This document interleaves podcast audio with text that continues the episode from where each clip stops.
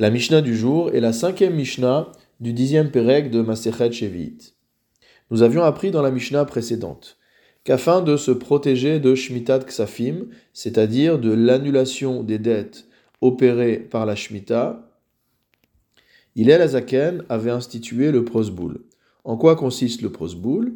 Il s'agit pour celui qui a prêté de l'argent de remettre ses dettes entre les mains du Bet Din, et de cette manière-là, on considérera qu'étant donné que le Bet Din est responsable du recouvrement des dettes, il n'y a pas d'annulation de dettes de par le fait de la Shemitah.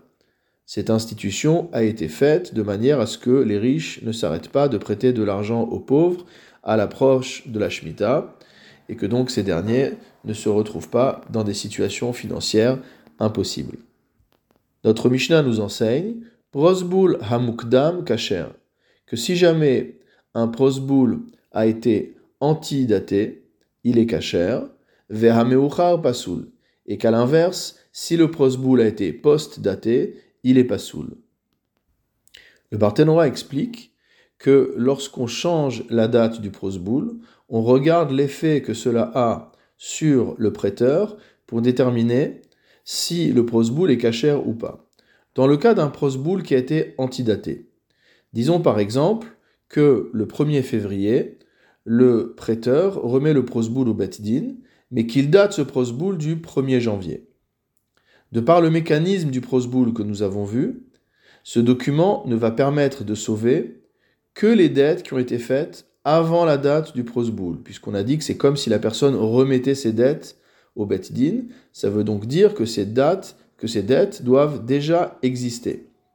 Donc si je remets un prosboul le 1er février, et que je dis euh, que la date du prosboul est le 1er janvier.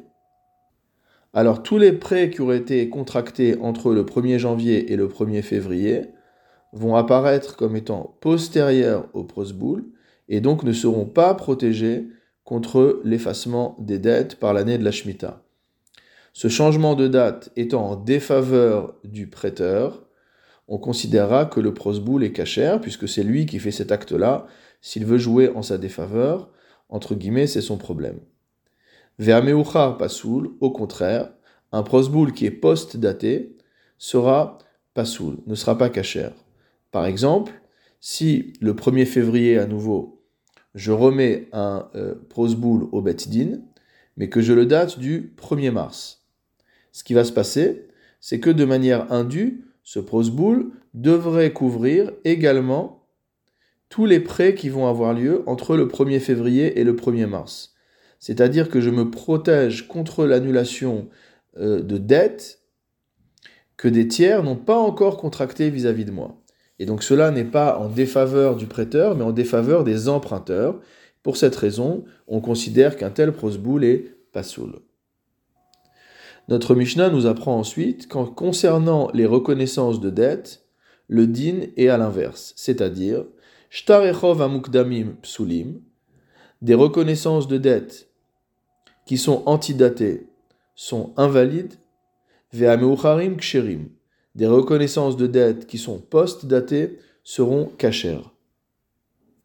Pour comprendre ce din, il faut introduire un élément important. C'est que, selon la halacha, à partir du moment où une personne emprunte de l'argent et qu'il y a donc une reconnaissance de dette, on va considérer que les biens de l'emprunteur sont assujettis à celui qui lui a prêté l'argent. C'est-à-dire que si l'on arrive à l'issue du prêt, au terme du prêt, et que l'emprunteur n'a pas de quoi rembourser, le prêteur peut aller chercher, peut aller saisir des biens de l'emprunteur de manière à se rembourser. Si jamais entre-temps ces biens de l'emprunteur avaient été vendus à un tiers, le prêteur a le droit d'aller saisir ces biens chez le tiers, c'est ce qu'on appelle Toref les étant donné que lorsque la vente de ces biens ont eu lieu, la reconnaissance de dette avait déjà été établie, et donc l'acheteur savait qu'il y avait un risque en achetant ce bien, ce bien étant entre guillemets hypothéqué. Il en résulte donc que euh, le montant d'achat du bien a dû être malgré tout calculé en fonction de ce risque.